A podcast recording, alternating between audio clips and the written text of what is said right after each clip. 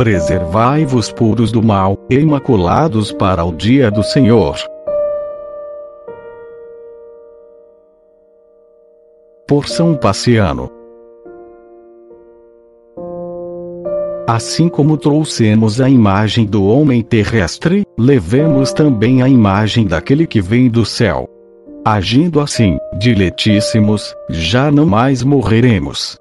Mesmo que nosso corpo se desfaça, viveremos em Cristo, conforme ele mesmo disse: Quem crer em mim, mesmo que esteja morto, viverá. Pelo testemunho do Senhor, estamos certos de que Abraão, Isaac, Jacó e todos os santos de Deus estão vivos. Todos para ele vivem. Deus é Deus dos vivos, não dos mortos. E o apóstolo Paulo fala de si mesmo: Para mim, viver é Cristo, e morrer é lucro. Desejo dissolver-me e estar com Cristo. Diz ele também: Quanto a nós, enquanto estamos neste corpo, peregrinamos longe do Senhor. Pois caminhamos pela fé, não pela visão. É isto o que cremos, irmãos caríssimos. De resto, se apenas para este século temos esperança, somos os mais deploráveis de todos os homens. Como se pôde ver, a vida no mundo é a mesma para nós e para os animais. A vida deles pode até ser mais longa do que a nossa. Mas o que é próprio do homem, que Cristo deu por seu Espírito, é a vida perpétua, desde que não pequemos mais. Porque a morte se encontra na culpa e é evitada pela virtude.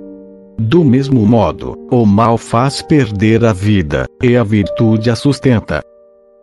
Salário do pecado é a morte. Dom de Deus é a vida eterna por Jesus Cristo, nosso Senhor.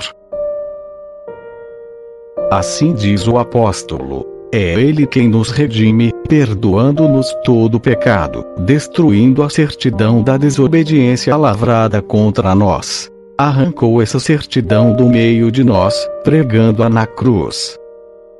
Despindo a carne, rebaixou as potestades, triunfando livremente delas em si mesmo libertou os acorrentados, rompeu nossas cadeias, como Davi tinha dito. O Senhor levanta os caídos, o Senhor liberta os cativos, o Senhor ilumina os cegos.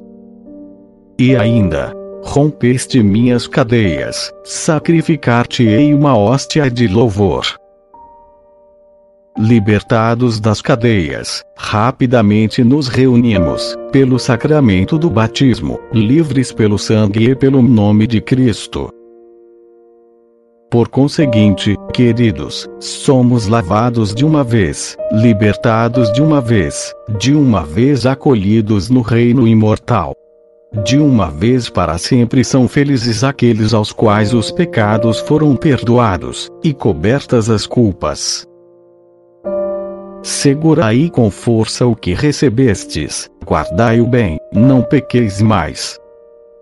Preservai-vos puros do mal e imaculados para o dia do Senhor.